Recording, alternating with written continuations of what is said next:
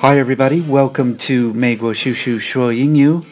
大家好，欢迎你收听我们的节目，这是美国叔叔说英语。你叫什么名字？今天的话题是你的英文名字。What's your name? Today we're going to talk about names. Usually, the first question we ask someone when we first meet him or her is, What's your name?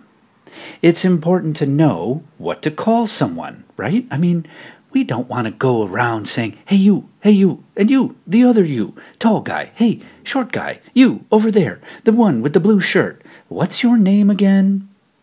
If we forget someone's name after he or she has already told us, then we can ask, What's your name again?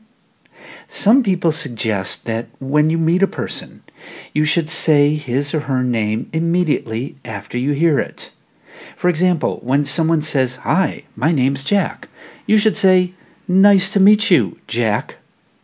This will help you to remember the name.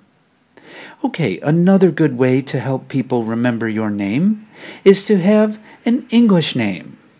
For those of you in China who are learning English and talking to people from other countries, it's a good idea to have an English name. Having an English name makes it easier for foreigners to remember your name, and also it's easier for them to say it. Being a teacher in China, I have heard many, many English names.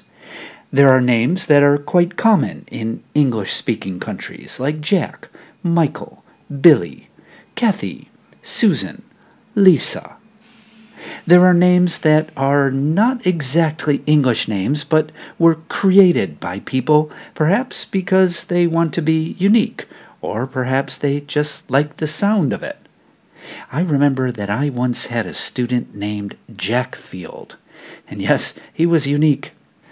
I have never met anyone else like him. There are names that are interesting words that are not usually used as names, but if someone likes that as a name, hey, then that's okay too. I have met people named Superman and Charm and Rainbow. You know, that's the thing about names.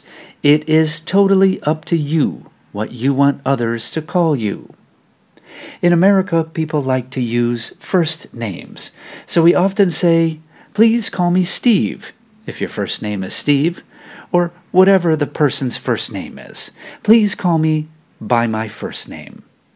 We call your first name a given name because it was given to you, usually by your parents or grandparents.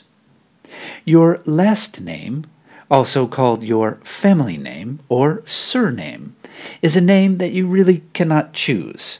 It's already settled and there is not much discussion. A first name, on the other hand, that can be whatever you like or whatever your family gave you. And if you want to change it later, you can change it. And the good news is that if you have an English name, you can use whatever name you like. It's a chance to become a new person with a whole new name, a new personality. I always recommend an English name for people who are studying English. Having an English name helps you to be the new you, the you that speaks English. However, some people don't want an English name, and that's okay too. Just use your Chinese name and write it using pinyin. I remember my first class ever in China. All the students had English names Andrew, Susan, Betty, Eliza, Richard. And then there was one student who didn't have an English name. I asked him, how I could say his name in Chinese, and he told me, but I couldn't say it right. I was so embarrassed, and so I asked if I could give him an English name. He said, Nope, I just want to use my Chinese name, Zhong. So I just called him Zhong. And you know, it's perfectly acceptable to use whatever name you want.